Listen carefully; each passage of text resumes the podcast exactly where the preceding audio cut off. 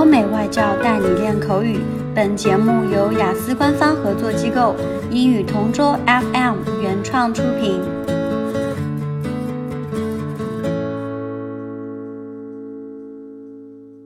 This is English Partner Topic Answers Recording. For further information, please visit our website englishpartner.taobao.com. Describe the last book you read. The book that steals my attention, I was able to finish last week at home. It was an essay by Helen Keller titled Three Days to See.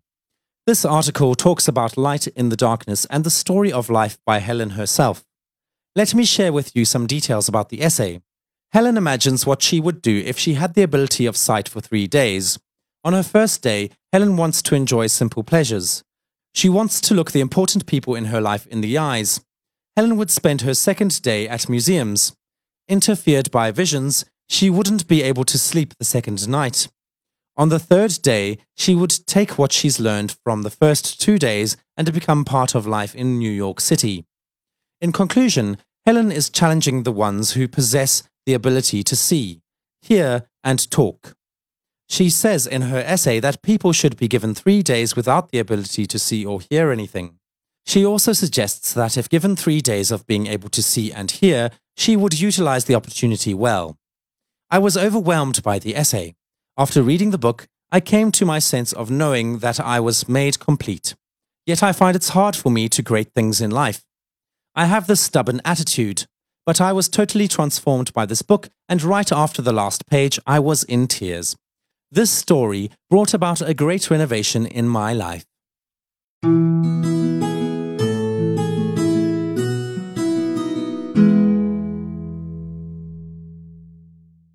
Describe the last book you read. As a grown up man, I still love comic books, and I did read one recently which makes me feel young again. When I was a kid, I was obsessed with superheroes. I missed those books I had before. Since we moved to a new town, I wasn't allowed to bring them with me. Surprisingly, I got a book as a present last month because I managed a great score in one of my exams. The book is awesome. It talks about superheroes. My friends and I knew that one day I would get something like this, but I had no idea when. This is a comic that mainly talks about superheroes. As to the kind of people who would enjoy it, I think anybody who is interested in comics and enjoys learning lots of interesting facts would enjoy reading this book. It would also appeal to a teenage boy like me, as it's a good book to dip in and out of because you don't have to follow a story as you would with a novel. You can just take it chapter by chapter or even page by page, as there is something to learn on every page. Each chapter is written like a story, even though it is a factual book, so it takes the reader to all sorts of unexpected places, and for me, it was a real page turner.